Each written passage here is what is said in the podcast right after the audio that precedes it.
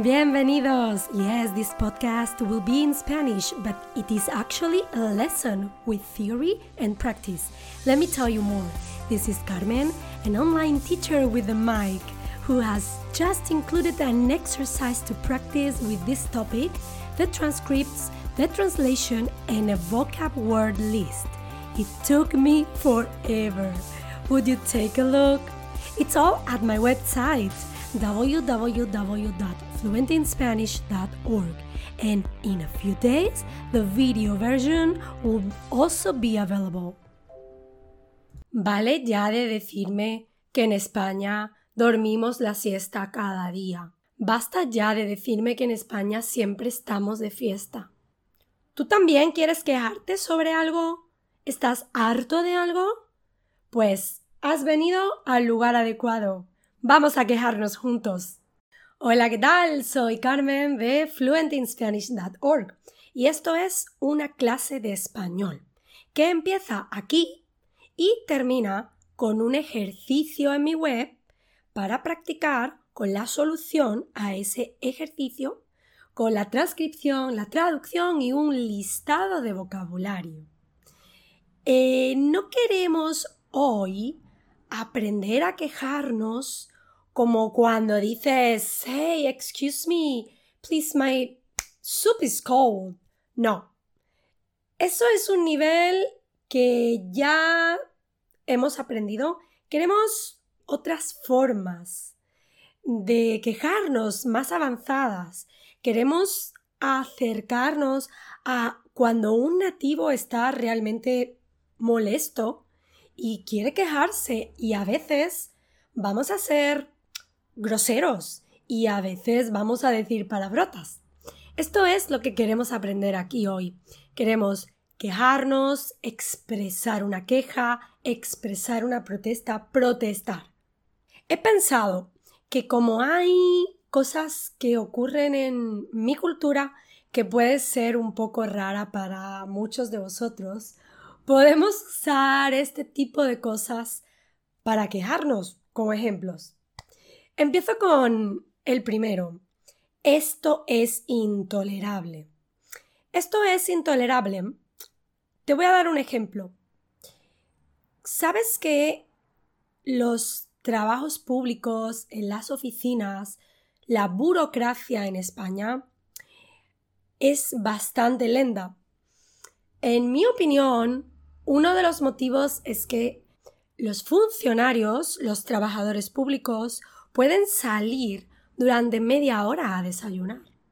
Entonces tú puedes llegar a la ventanilla a hacer un trámite, una documentación y a encontrar un papel que dice salí a desayunar, vuelvo en 15 minutos. Nunca son 15 minutos. Entonces, esto es intolerable. Porque a veces la persona tarda más, tarda más. Quizás tú estás viviendo en España, necesitas documentos, necesitas a nuestra maravillosa burocracia y has pedido una hora en tu trabajo para ir a este lugar y no va a ser una hora. Entonces, cuando quieres quejarte, podrías decir, esto es intolerable es una oración formal, pero también la puedes usar en el registro informal. Vamos a ver ahora algunas que son mucho más informales. Te voy a dar concretamente cuatro. Todas terminan con la preposición de y todas admiten tres tipos de estructuras después.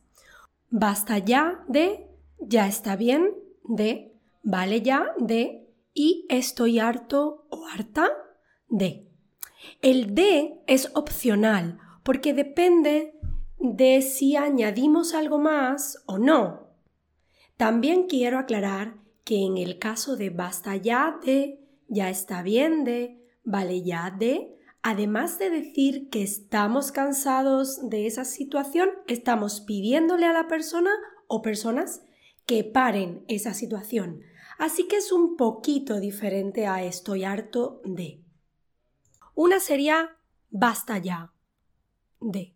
Otra cosa que sucede aquí es que cuando necesitas un profesional en tu casa, fondanero, electricista, la persona que va a conectar internet en tu casa, pues ellos te dicen que vienen a las 10, pero quizás son las 12 y no sabes nada de esta persona. ¿Esto te ocurre en tu país? Quizás también. Y tú estás cansado, necesitas salir, necesitas trabajar y estás muy enfadado. Y llamas por teléfono, no te responde. Cuando por fin te responde, dices, basta ya de excusas. ¿Por qué la persona te está diciendo, no, que tenía una visita en no sé dónde y no sé cuánto? Basta ya de excusas. Tienes la opción, después de basta ya de, tienes la opción de elegir un sustantivo, excusas, o tienes la opción de elegir un infinitivo. Basta ya de contarme mentiras. Basta ya de llegar tarde. Y también tienes la opción de elegir un de que más verbo conjugado en subjuntivo. Ya está bien de que me digas a una hora y no sea verdad. O ya está bien de que llegues tarde y busques excusas. Entonces, esta basta ya de es una. Y te he dicho que tenemos cuatro con la misma estructura. Todas terminan en de, así que todas van a admitir un sustantivo o un infinitivo o un que más un verbo conjugado en subjuntivo. Este basta ya mm, lo puedes usar en situaciones formales, pero es importante que sepas que estás mostrando que estás muy enfadado. Ocurre lo mismo con el siguiente. Ya está bien de. También estás muy enfadado. En el mismo contexto, ya está bien de excusas. Ya está bien de llamarme y decirme que en cinco minutos estás aquí. Ya está bien de que me digas que en 30 minutos estás aquí Hace dos horas que estoy esperándote.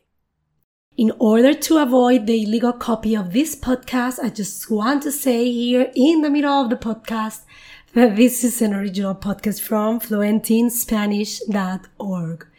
Para evitar la copia ilegal de este podcast, solo quiero decir aquí en medio, de repente, que este es un podcast original de fluentinspanish.org. Otra más muy similar a basta ya de y ya está bien de es vale ya de. Esta yo siento que es más informal, pero el enfado es exactamente el mismo. Vale ya de excusas, vale ya de tonterías, vale ya de mentiras, sustantivos, ¿no? Y luego, pues también un infinitivo, vale ya de mentir, vale ya de llegar tarde.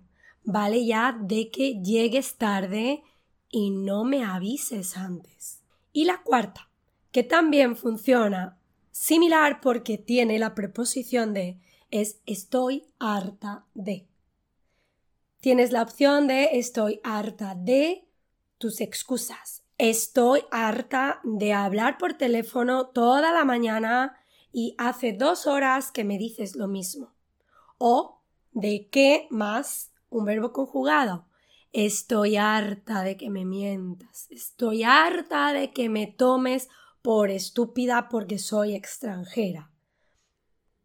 Es igual para nosotros, para todos, no es una cuestión de ser extranjeros.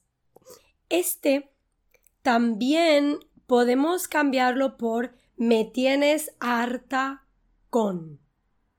Pero aquí lo normal es un sustantivo. Me tienes arca con tus tonterías. Es fuerte, ¿eh? Cuidado con esto. Es, es fuerte, es grosero y siempre tenemos que tener un poco de sentido común. Cuando usamos oraciones en otra lengua, donde estamos mostrando que estamos muy enfadados y estamos siendo groseros. Tenemos que elegir bien la situación. Por supuesto, yo te animo a si sientes que alguien se está riendo de ti en español, úsalas. Por supuesto que sí. Y ahora vamos con lo que estabas esperando. Las palabrotas, ¿no? Imagínate que tienes una amiga, un amigo que le encanta mostrarte cosas de España y le encanta que comas comida de España y siempre te hace tortilla española.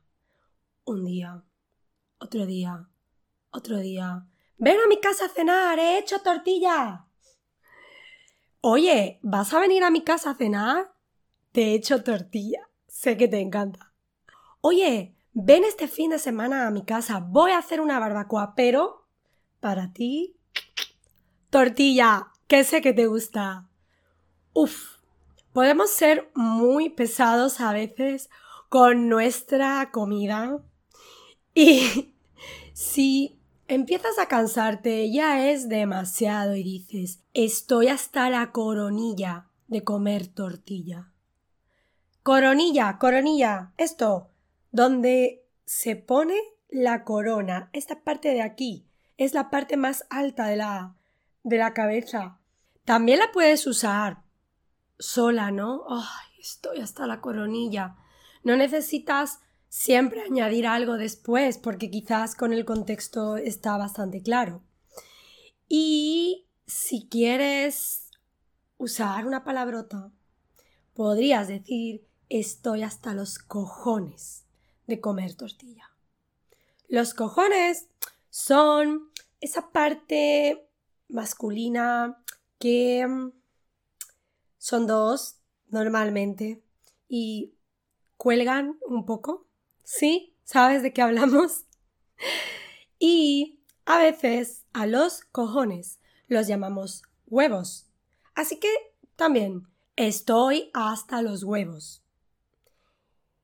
Hay toda una gama de cosas que puedes decir aquí que son más fuertes. A mí al menos me suenan muy fuertes porque podrías hablar de los órganos sexuales eh, directamente del pene, de la vagina. Alguna gente va a decir me tienes hasta la polla. Es un poco fuerte, bastante fuerte, no un poco que es una forma muy vulgar de llamar al pene. Y tradicionalmente, tengo que admitirlo, suena muy vulgar, mucho más vulgar cuando mencionamos los órganos sexuales femeninos en este tipo de oraciones. ¿Es machista? ¿Es sexista? Lo cierto es que probablemente la gente atribuye una forma más dulce de hablar a las mujeres. Y por eso probablemente los órganos sexuales femeninos, como me tienes hasta el coño, eh, suena muy fuerte. Y sí, yo creo que está atribuido a que las mujeres tenemos que hablar mejor que los hombres. Las mujeres nos enfadamos igual. Y podemos decir esto también.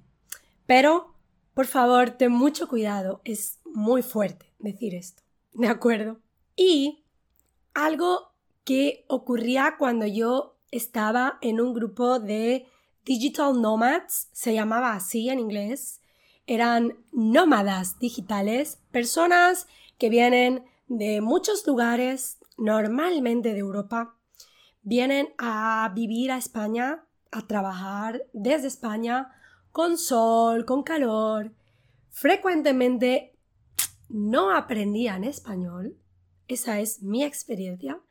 Y frecuentemente cuando nos reuníamos todos, ellos hablaban de sus fiestas en España. Aparentemente las personas en España siempre estamos de fiesta. No sé, yo hago vídeos, podcasts, tengo clases online. No suelo estar de fiesta, pero esta es una imagen muy común. Y ellos hablaban de esto y a veces decían, no, por favor, no, no, no, No me invitéis a nada más, a ninguna fiesta. No, no, no. No quiero más cerveza. No doy para más. I can't, I can't take it anymore. Oh my gosh. I need to sleep. Cuando quieres decir algo así, en español puedes decir, no doy para más.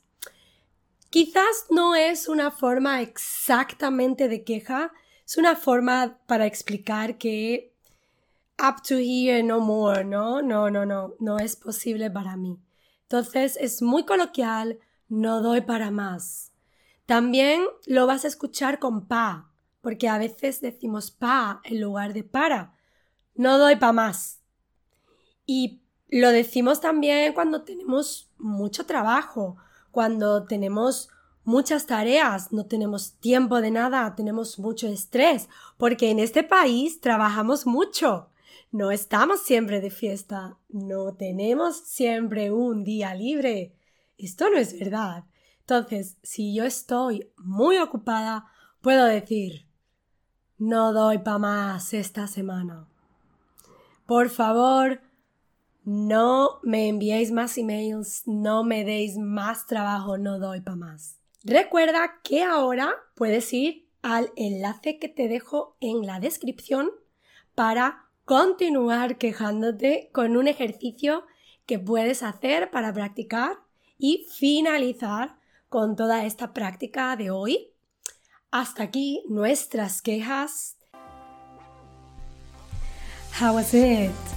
This is just one part of your practice because you can continue with this lesson on my website www.fluentinspanish.org. You will have an exercise, the transcripts, translation, vocab word list, and next time you can decide which order you follow. You can start the podcast by reading the vocab word list first, for example. You can make it harder or easier. It's up to you. Hasta pronto y gracias por escucharme.